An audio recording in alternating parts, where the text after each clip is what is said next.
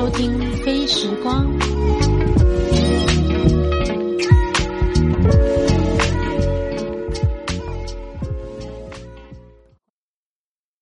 嗨，大家好，我是 Fiona，感谢你的收听。今天是十二月三十号，今天是我们第二季的录音。然后这一集的话，我有特别邀请一个来宾，这个来宾也是我人生中非常重要的一个朋友，他是滚亮。然后请请他跟大家打个招呼好了。大家好，我是 Fifi 的大学同学，兼很多身份。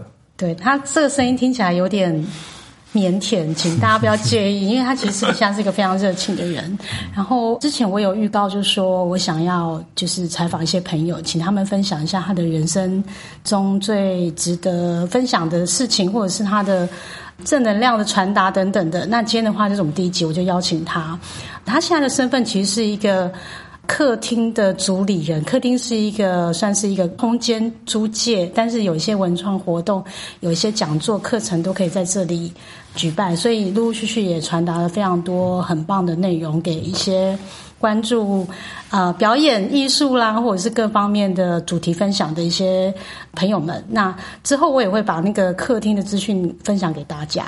那其实一开始呢，我想要谈的是滚量，就是。流量嘛，流量我们都熟悉的朋友都叫他滚量。其实滚量对我的就是就是我对他的印象，因为我们认识其实超过应该从大学大一那一天开学那天到现在，应该有超过二十二十年，对不对？应该有。对，其实我也忘记我记记忆中你的那个大学时候的形象跟现在其实。皮肤的状态我都觉得维持的蛮好的，但是给人相差蛮多的。我不知道我在你面前是不是也是二十年之间变化很大的。眉毛是没有变，没有什么变化。你人真的，然后而且个性也没有什么，不会没有没有什么太大的跳跃。嗯，是这样吗？我觉得如果跟你比起来，每个人都是很平坦的。你是那个跳动最哦，我的跳动可能对最明显的，对对对，因为我记得那个大一的时候，他应该就是一个。呃，浪子的形象，所以各种还有包含，就是可能你大学你跟你你念了几个学校才毕业，这个我这其实要爆你料。好，那时候大学形象，如果大家如果没有办法想象的话，我也记得是心理学老师讲的，他就觉得说我未来从事的职业应该会是 A 片男主角。对，就那时候皮衣皮裤嘛，然后该有的什么都在身上，对，然后有长发披肩这样子，然后抽烟喝酒，对对对，蛮适合演 A 片的。两性关系复杂，对，哎，呃，对，所以心理学老师会这么讲，会觉得不意外这样。你是说那个洪老师对不对？对对对对对，我们是念淡江淡江大传系的一个同学，所以如果有修过洪老师，应该印象也很深刻。嗯，好，那其实我现在啊，就是看待滚亮，其实是我一个有点像是闺蜜。但闺蜜大家都是泛指女生，但她是男性闺蜜啦，所以有很多就是，如果我不了解我最近 dating 的男男男生在想什么，我就会问他。对，私密话题可以分享这样。对，其实我也有在想说，要不要就开一些比较有趣的题目，因为之前我在录的那个声音都特别不像我个人，就是有点像是演绎一种声音特别慢的节奏，所以我在想说，第二季的开始的话，就是我们可能可以越来越。呃，做自己的感觉好。然后，为什么我会在讲那个访谈主要主题？是因为在前几年，就是滚亮他进行了一个我觉得非常疯狂的一个，算是一个计划，就是去了西班牙朝圣之旅。呃，西班牙的朝圣之旅其实非常需要时间，对不对？他要走完的，真正要走完，其实我们只能选一个路线嘛。那你那时候挑战的话，是花了多少时间？其实，好走法国之呃走西班牙的朝圣之路，可能可能对很多现在在台湾人来讲，还是一件蛮疯狂的事情。可是当你走完之后，也会觉得，其实它就只是一个你简单的念头。就可以出发，或者说就可以去完成的事。那他你说要要去走完一条，当然如果你要从头走到尾，他大概是花三十天的时间。哇，三十天然后走八百到九百公里，就看你自己想要想要完成的距离。那当然，如果你说，哎，我因为上班关系，或者是因为假期的原因，我不能走那么久，那当然你也可以挑，比如说最后的一百公里，或者是你可以分段分段完成。这样子。所以其实它是可以弹性调整的。对啊，它没有什么硬性的规定说你一定非得在一个什么时间之内怎么去把它走完。那它其实可以很自由、很弹性的。其实你把它想象是是一条践行路线，OK，就就可以了。其实比起就是有些要上登山或是百越需要有些攀爬技术，其实它相对是个平坦路线。它就是平坦，所以应该是有两条腿、健康的身体哦，对，跟强韧的心，应该就可以出发。因为在路上我们会看到很多呃六十岁、七十岁的老婆婆、老太太，他们也都在走。嗯哼，那甚至有残疾人士。他们也都愿意克服各种困难，然后走这条所谓的朝圣之路。那你当初决定这趟旅途的时候，有没有什么动机让你起心动念决定这个？比如说，你看到谁写的游记？哦，哎，没有哎，这个我就没有传达到正能量。就是其实当初为什么要走这条路？呃，再往前推的话，我会觉得说，最开始啊，其实刚刚其实菲菲也有提到，就是说我其实以前是个烟酒生。嗯，哦，然后一直是到了过了三十五岁吧，也是看到菲菲在运动，然后就觉得说我自己是不是也应该从事一些呃正能量的事情哦？因为毕竟那个时候其实我人生也也也有一些转换，从在大陆八年的时间，然后呃二十九岁到大陆去工作，回到台湾已经是三十六七岁了。嗯，那那时候等于是有点。算是提早面临所谓的中年危机，所以应该是差不多快，感觉十，你好像时间有点算错，还是你谎报年龄？其实我们两个人应该已经四十五岁，要四十六岁。对啊，所以你刚刚二十岁讲讲认识二十年，其实是保守，已经 快三十年了。天哪，哪有二十五了？算应该有二十。那么久，好好，我自己都以为就。从二十岁起算好像是，我记得一九九七是我们大三的时候的事情。对啊，对啊，对啊。然后现在二零二零要二零二一了。好，今天今天录音时间其实是 二零二一的 二零二零的二零最后倒数第二天嘛，对，明天才是跨年。但是今天的话，就是有点一起回顾这个岁月。哎，那你如果三十五岁那时候开始转变，你觉得是因为我？我觉得我蛮荣幸的，因为能够影响任何一个人，都是我觉得蛮棒的事情。我现在反而是看着你的车尾灯啊，因为滚亮走完朝圣之路，整个人就是人生大变。对，大改变。然后你还去了，我记得百越的挑战，我们其实有共同朋友，我们也一起经历。但是你你的持续跟那个持久力，其实是我比较需要锻炼的，因为我常常做一件事，做一做一阵子会特别。特别特别投入，但是过一阵子我又呃冷却了一下。嗯，那我觉得滚量是我看到这几年它都一持续在进化中嘛。其实也不是进化，是以前我们是过过着那个糜烂的生活，那现在已经糜烂选项没有的时候，总要找点事情给自己做。这样好，感觉是填补时间。对，填补时间的感觉。讲的也太太 太简单了一点。好，那你回来，因为我呃，为什么会有客厅？其实也是因为你回来之后有举办了一个讲座。其实那。讲座也蛮有趣，因为我有参与那一场，其实有点像主题分享，对不对？我们只是好像拱你出来，把这个三十天将近一个多月的旅程，走这个朝圣之路的一些点点滴滴，用一个分享会的方式帮我们做。就是你几个跑步的朋友，或是越野，我们以前有个越野越野社团的一些朋友们，大家敲完，然后敲出一场讲座来。那之后反而影响到你现在的事业发展。你要不要讲讲看？那那段时间有没有什么有趣的分享？我觉得这整段经历都蛮蛮特别的，就是当初出发只是只是其实就是一个念头，就是因为我运动了，然后想要做一件好像看起来很厉害的事情，回来可以说嘴，那就恰巧发发现了朝圣之路这条路，然后殊不知走完回来之后，也发现这条路带给我蛮大有很很强大的后坐力，因为其实在这个路上其实很无聊。嗯，某种程度上是很无聊。你每天单纯的一件事情就是走路往前走，那一天是走至少是二十公里、三十公里这样的路程。那路上的风景是会有可能看腻的。那长达六个小时、八个小时，你都在路上这样走，你难免会去想到很多你自己人生过往的一些经历也好，或者是朋友相处、父母相处等等的关心，都会在这这条路上去去回想。嗯嗯。当然，当下不见得会有答案啦，但是似乎会获得一些启发，然后甚至会成为你回来之后的一些动力，会去想要做一些事情。嗯那所以说，那个时候回来之后，就是有这样的有这样体悟，就觉得说，哎，既然朝圣之路这样子，我都能够走完，嗯，那有些事情简单，那有些事情，那如果我想到了，我当下如果不不去做的话，那也许。我之后就没机会做了，嗯，所以总会觉得说啊，不要想太多。听起来像是五月天的，呃，五月天的励志歌词吗？对对，所以其实我记得你的讲座里面有一句话，就是最难的事情就是你决定出发，对不对？对，有只要决定开始，然后最困难的部分就已经结束了，所以。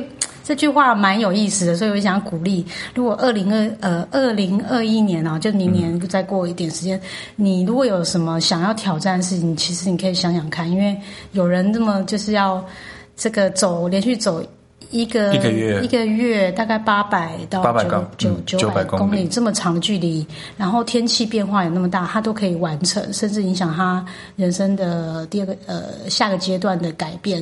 所以我觉得应该。就是决定要去做之后，其他事情就最困难都过去了。嗯嗯，所以这好，这还真的蛮激励人、激励人心的。嗯那我也想要问一下，你下一趟会想要去哪里呢？哦，下一趟哦，其实本来如果没有疫情的话，我今年六月就是要也是要花想要花一个月的时间去走呃另外一条所谓的也是朝圣之路，嗯但它的目的地是在意大利的梵蒂冈。哦。它的全程应该是要从英国的南部开始起算，然后坐船到法国的西北边，然后一路走到意大利的梵蒂冈。嗯，那我是挑了最后意大利境内的，也是大概八百七八百公里这样的路程，也想说再去走一个月，去完成第二条朝圣朝圣之路。那后面其实还有第三条，真的？那这个季节本来你是设定什么？六月。六月，所以就大雪初融的时候，然后春天还没有到夏天，不要跟人家人挤人，然后气候也很宜人的状态。适合走路的你的第一趟是几月份出发？三月，所以那个季节是非常合适的，对不对？呃，稍微偏冷。我那时候在西班牙，三月的气候最低温可以到零度。但是最高温也有二十五度，但这个其实是比较适合走路的走路的温度嗯，所以季节选择应该还是蛮重要，很重要。会有人在冬天前进吗？比较冬天会比较少，因为欧洲还是容易下下雪。下雪，OK。嗯，好啊，所以下一趟，但是因为疫情关系，对，还是期待。所以我真的很期待，就是这个疫情能够快速。虽然英国听说疫情非常严峻，我觉得在欧洲可能要边境开放，或是整个全球可以开放这样大旅行，可能要若干时间后了。是啊，对，所以我我也蛮期待。我我本来记得就是国亮有跟我分享一个稍微比较近，因为我我还在工作嘛，所以其实没有办法。请这种一个月的长假，那我本来很期待的是，呃，像日本的熊野古道，熊野古道，对，它好像也是呃圣雅各的兄姐妹，对，姐妹步道，姐妹步道，对我记得有这个印象。那它在呃四国，所以是四国嘛，对，所以应该是比较容易成型。如果大家有兴趣，其实也可以上网搜寻，我觉得网络上还蛮多这种朝圣之路相关的呃这个资讯。那我觉得如果能够。走一趟属于自己的这个叫做？人生旅程，洗涤罪恶、洗涤罪恶的的不不那个叫 hiking 之旅，我觉得收获非常多，对不对？我觉得不用不用那么沉重了，不用那么沉重。就是说徒步践行的这种旅行方式，我觉得呃，应该慢慢可以有更多人会会接受吧。像近年来不是说有很多人想要去走。呃，尼泊尔的 E B C 呀，A B C，还有美国的那个美国的 P C T 步道，那其实是某一部电影里面呃对剧情，对不对？那 P C T 其实要更久，它要走半年，至少是六个月，六个月的时间。那你有设然后距离也更长。这个。终极目标吗？敢想不敢做，哎，就是那个六个月的难度，真的真的是蛮高的。那横跨纬度好好，它是从墨西哥的北部走到加拿大的边境。所以如果半年，你肯定会经过一个比较酷暑或是炎热的对，所有所有的所有的天气气候应该都会遇到，沙漠型的应该也会有。嗯，哇，那很惊人。好啊，那你对于如果说要从事这种 hiking 的计划，有没有什么提前要进行的准备？体能方面呢，或者是什么样的？我觉得体能倒还好。我说好还好的，就是说，你有基本的运动习惯的话，我觉得基本上都可以完成。那基本上在旅行路上就是量力而为咯。像在朝圣之路，它其实没有规定你说你你一天要走多少。你觉得你状况好，走三十几公里 OK。你觉得今天嗯状况不行，或者是某个地方你想多停留一下，只走了十公里、二十公里也没有关系，因为这个就是在于路程在是你自己决定的，其实跟跟人生也是蛮像的。就是你要停下来玩一玩也 OK，然后你想要你想要冲刺一下成一下呃也可以，也可以。那就是你自己去决定路上的风景是长什么样子。那你那一趟旅行有没有遇到一些有趣的人，在那个这个月内？在那个月内，哎、其实没有哎、因为我那个时候孤独的走着我相相对是比较在冷门的季节，因为其实官方的建议从四月才开始，所以你提早了吗？所以我提早一个月走，其实在路上人不多，长很长的时间都是不会碰到人的，一天里面大概个位数吧。那我也有一点点把自己关起来，就是说我关闭所谓的社交模式，嗯比较没有去跟人做互动。你在那个途中其实是没有讯号，对不对？如果你的网络上面、呃手机，你会我没有，我没有，我没有办，我暂暂时那个月就脱离网络环境，就是在餐厅或者是到了所谓的庇护所的时候才会用一下 OK。，PO 一下每天的动态，这样。那你哎，那个庇护所是每个点它在，比如说，每个小城镇都有，所以你一天应该都至少会经过至少会经过一个一。个以上吧对，万一一一你没有遇到的话，再往下走吗，呃，在那条路上不建呃不呃建议对不对不建议，而且好像也不被允许。就是西班牙对于安全呃这方面的管理其实还是蛮严格的，你不能随便扎营，因为你可能在可能什么路嗯呃军事的营地附近啊等等都有可能，所以他们其实是禁止嗯禁止露营。所以你就是我我我想象那个画面，就是在一条路上没有尽头的路一直走着，然后旁只有旁边东西会变化，对不对？真的是这样可能一整天搞不好都是只有一个人，对，所以你其实现在，呃，你以前是那种可以面对孤独的人嘛？比如说你对寂寞，或者完全无法。哎、我以前连一个人吃饭都很排斥，觉得一个人吃饭是一件很很悲哀、很惨的事情。你会觉得这件事情怎么可能发生在我身上？是 就是觉得我一定要有人一起吃，对，有人陪伴，是女的吧？最好是异性，对，最好是异性 陪伴，而且还要高美、嗯高瘦白，高瘦白 好。没有，因为滚亮真的他的审美观一直是我心目中觉得就是蛮严苛的，所以这个现在变成那么佛系的一个人，还会往上上跑，真的是我们很多同学当年就是跌破眼镜，对，跌破眼镜，觉得到底是谁改变他？其实就是他说是我啦，但是我都觉得他现在比我还佛，过得比我佛性的，就是简简约的生活也好，或者是非常的健康，嗯，或者是台面上我们都这样讲，欲望越来越少的感觉，我觉得很不可不可思议。对，然后呃，我也想问问看，就是像客厅，我们曾就是呃，你走完，我记得你走完之后，呃，到现在大概几年啦、二零一七走完，所以到现在大概三年。三年，因为我觉得时时间过得非常快，我都有点忘记。但我记得，呃，因为我们工作的地方跟他这个这个展演空间展演空间其实很近，我们走路大概五六分钟到了，所以应该也有快一年多时间，对不对？两一年半吧。呃，空间哦，我们这个空间好像已经去年经营两年多了，两年已经要要到第三年了。天哪，我都以为才第二年，因为时间真的过很快。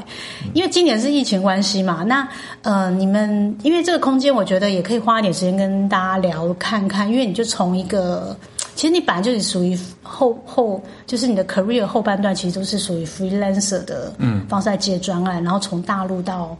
台湾嘛，嗯，那因为我知道很多人对于就是新的工作模式，像这种呃，像这个自己创业啊，或者微型创业这个东西都蛮感兴趣。你可不可以讲讲看？因为前半段我们聊了一些就是这个朝圣之路，但是我也想想看说，这这这这段路路这个旅程对你你后来创业有一些影响。而创业之后，你已经进入到快要到第三年了，你有没有什么样的呃心得？大概简单可以跟比如说跟那个朋友聊一下。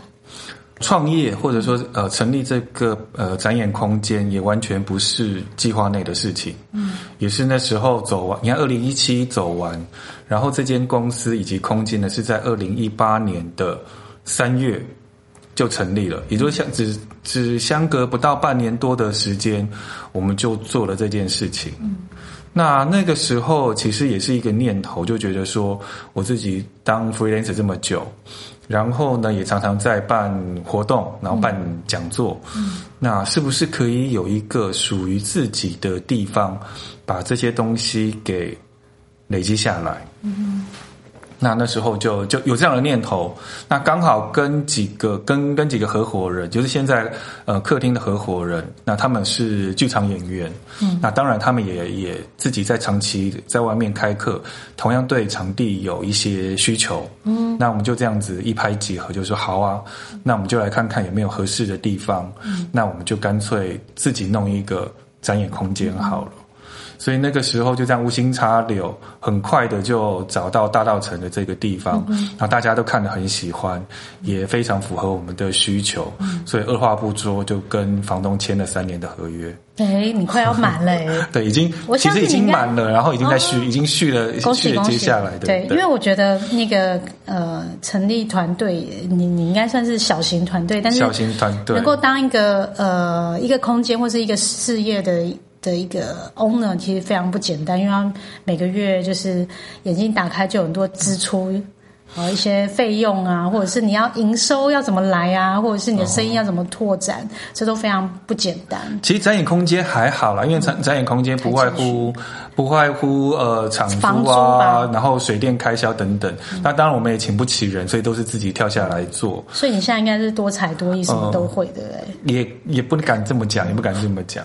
但是呢，这有有一个很大的，也不能说盲点，或者是一个很大的热情在背后支撑，就是你一个展演空间，一个月。的时间就是死的，嗯，那即便你是档期全满，嗯，他的收入还是有一个上，还是有个天花板在你，他不可能超过这个天花板，所以他其实要赚钱不是一件容易的事情，嗯，但是他如果能够维系生存，这是相对容易可以达到，嗯，对，这是我觉得在这个空间里面的一个经营场地啊，应该说经营场地的一种特性吧，就是大家其实是为了自己的。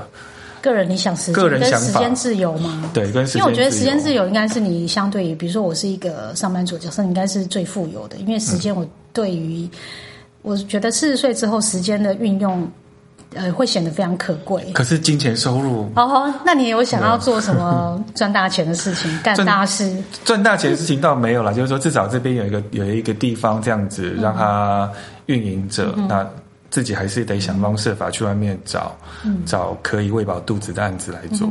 其实空呃，如果可以把这空间当做是一个出发点，然后往外去跟很多不管团体也好，或是一些课程去做接触，也许在内容的，因为我自己在做内容产业，我在我一直在想说，它可不可以有一种数位化的发展，然后可以等于空间变成另外一个虚拟空间，一样是把一些 content 传达出去，那一样还是可以变现。这是我。就是想到的可能性。你看，你果然是 会以赚钱的想法来帮我们想想想。对我就是想出路。因为我有次参加那个客厅，跟那个谁，跟啊壮阔台湾哦，吴一农，对吴一农有办了一个讲座，那次就是哦人山人海，非常多的女性对女性朋友民选民们来报名，我就觉得其实。好的，就是有一个吸引人的，不不管是 icon 或是课程，其实不管是线上的或者是实体接触，其实它都有可能成为，嗯，就是因为我捐钱了，你知道吗？他来那 天来讲座是不用钱的，应该是不用收费的。哎哎，没有没有要收费，只是我是友情友情赞助，不知道是友情，还反正我又没有花钱，但我有赞助 吴一农，所以我就我只在想说，如果是好的。content 或是好的讲师，其实他在透过好的方式，因为现在的社群互动的管道非常多，所以一定是有机会变现。然后只是那个呃内容规划上面，可能我们就是要再多费心，然后再开发。其实我自己看的比较开一点，可能也跟我个性有关吧。就是可能在生活上，我也比较不用太担忧。所谓收入的收入的问题，那其实我认为客厅它如果能够存活下去，我觉得它本身就已经有有它的意义存在。那要不要靠它赚钱？我觉得我倒是抱着比较。其次，比较其次，就是说，如果它能够为我赚钱，那我觉得那是一个附带的收益，我觉得我会很开心。可能是一种成就感吧，就好像你的小孩被你抚养长大，然后还看起来人模人样的。对啊，对啊，嗯。那如果以创业来讲的话，就是我的公司当然不会局限在一个展演空间。那当然，在往外发展的话，它应该要有一些其他的开枝散叶东西。然后客厅的话，只是属于它的一部分。这样。我记得这一年来，你好像跟几个机构其实也有共，你自己你是接案子嘛，又做一些我觉得还蛮有趣的联名嘛。就是你有帮呃内湾。嗯，有一些连接，呃，内湾线的那个铁道美术，呃，对，就是去年的浪漫台山线艺术季，呃的其中一个支线活动，内湾线的铁道美术馆，嗯。那那比较像是个人的接案工作，那当然有把它跟客厅有做一些小小的连接。互动，有些现场互动，还有今年记得好像还有一些。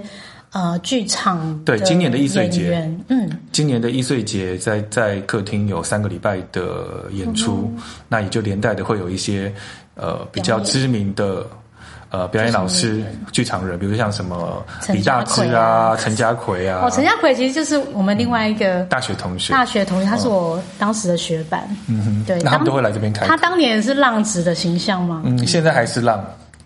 我没有，我不好说。不过都是非常有才华，因为我呃，这个讲起同学的事情，我都觉得每个人都比我精彩。所以如果有机会，我也希望能够就是比较 freestyle 的邀请他们上节目来聊聊天。嗯嗯嗯。所以哎，刚岔题了。所以刚刚就讲到一些呃现况跟发展啊等等的。我就在想啊，你因为我最近有看到你们有办一些类似于瑜伽方面的课，对不对？那个会是长期的吗？还是那个是别人来来租借使用的？OK。那其实客厅前面两年快三年，我觉得阶段性的目的已经达成了，就打响了一些。呃，我就用一些比较理所当然，就是客一个场地或一个展演空间理所当然会发生的事情，我就尽可能的让它发生，不管是自办也好，或者是跟别人合作。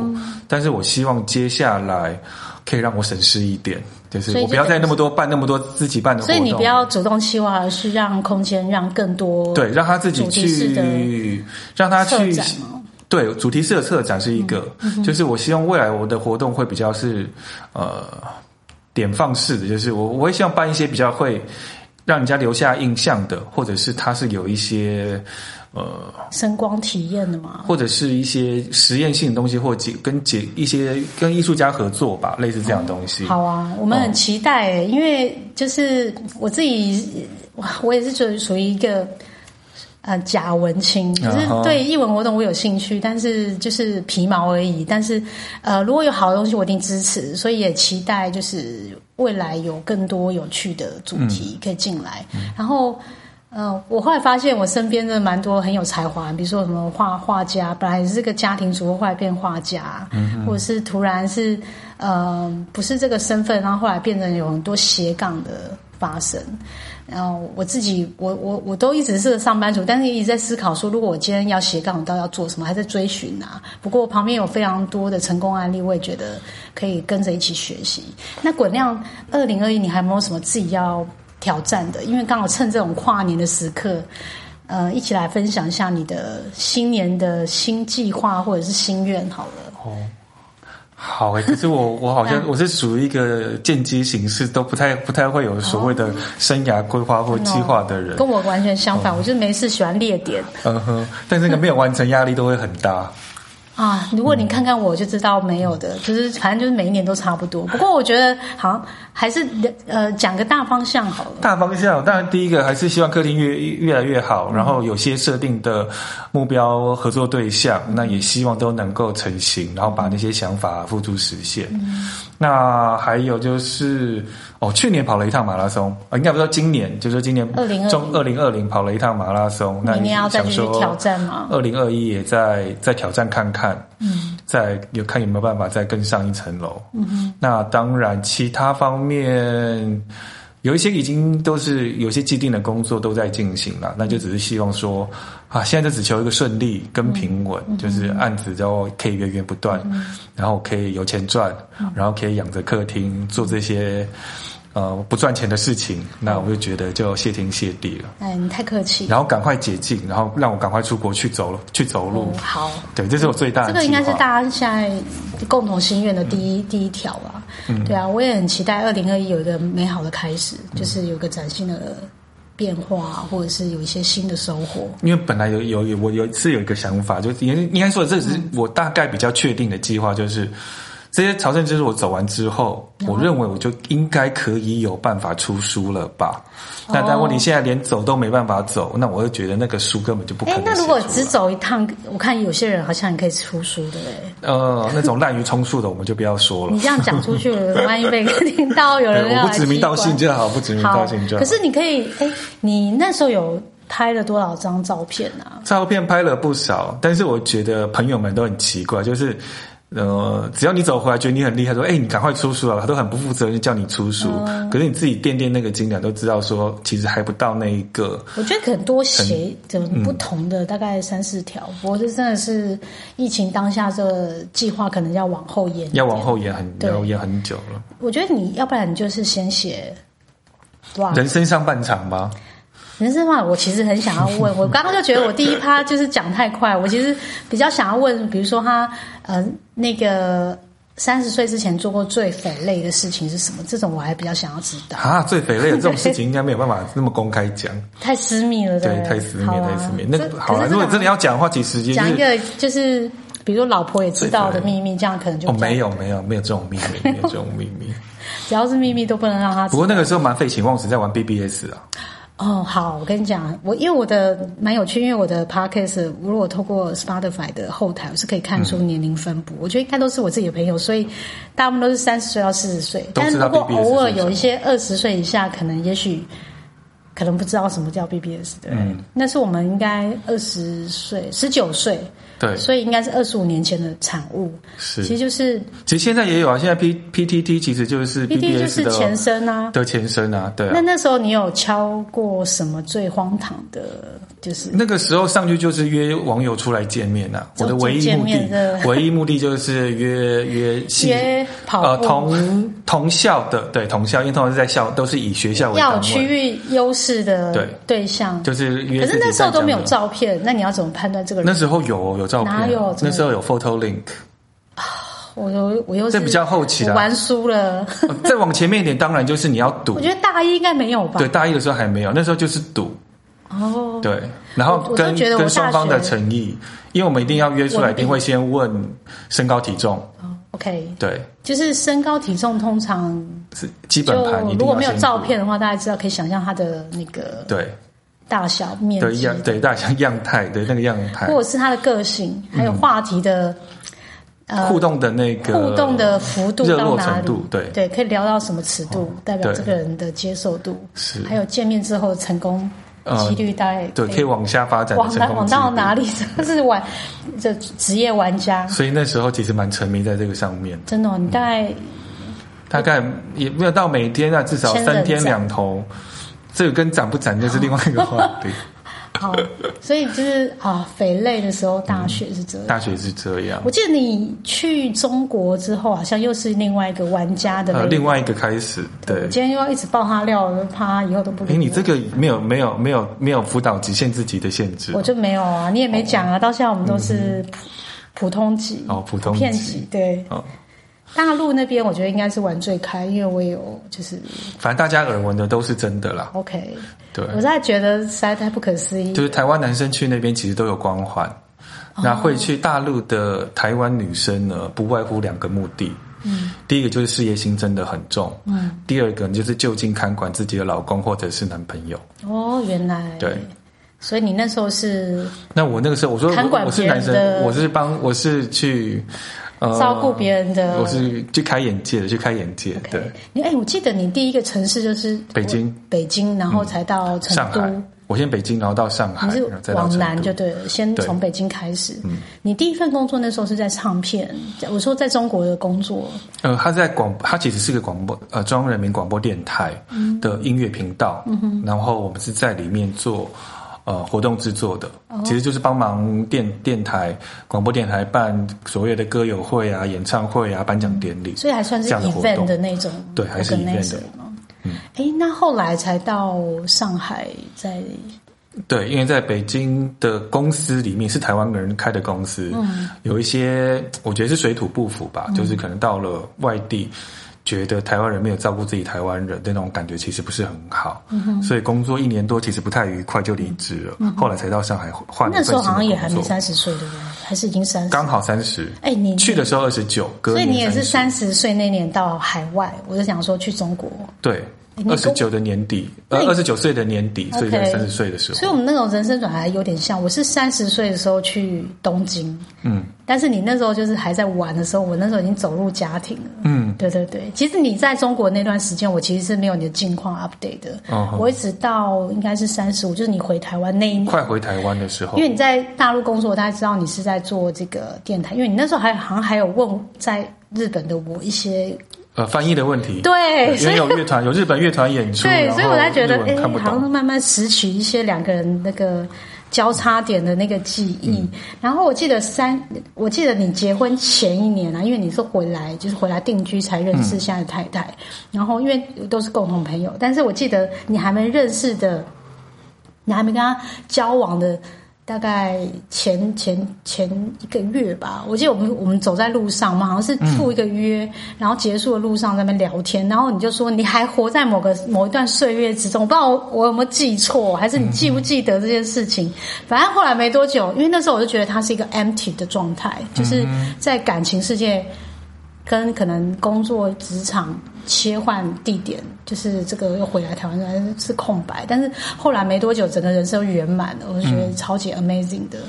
哦，对，因为我本来感情是属于随遇而安嘛，你那时候应该是坐着就开始先 scan 一下那个雷达旁边这个，比如说咖啡厅哪边有就美女，反正然后先看看反正生活中有无限可能，所以不要放过任何一次机会，这样 OK，这样放对地方。对，吧要放对地方。啊，我我真的蛮就是替他开心，因为后来呃成家立业这样这几年，我们也都一起走向那种四十岁的中年人人生。比较该有的样子啊，对不是比较稳定了稍微稳定一对，些。期期盼就是这个往五十岁的时候，我们可以就是人生更臻完美。嗯，但我现在不是，我现在的任务应该是把小孩养大了，对，就大概就这样子。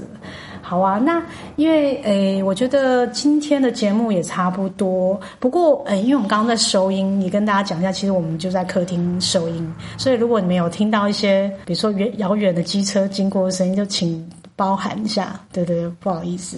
然后要不要请滚滚亮也跟这个听众大概最后收个尾，哦，收尾收哦，尾一下，聊一下。反正我觉得有听有听节目的朋友们嗯就觉得是，我觉得都已经活到这把年纪，不管你是二十三十四十，如果真的有些念头想要去做什么事情，就动手去做吧。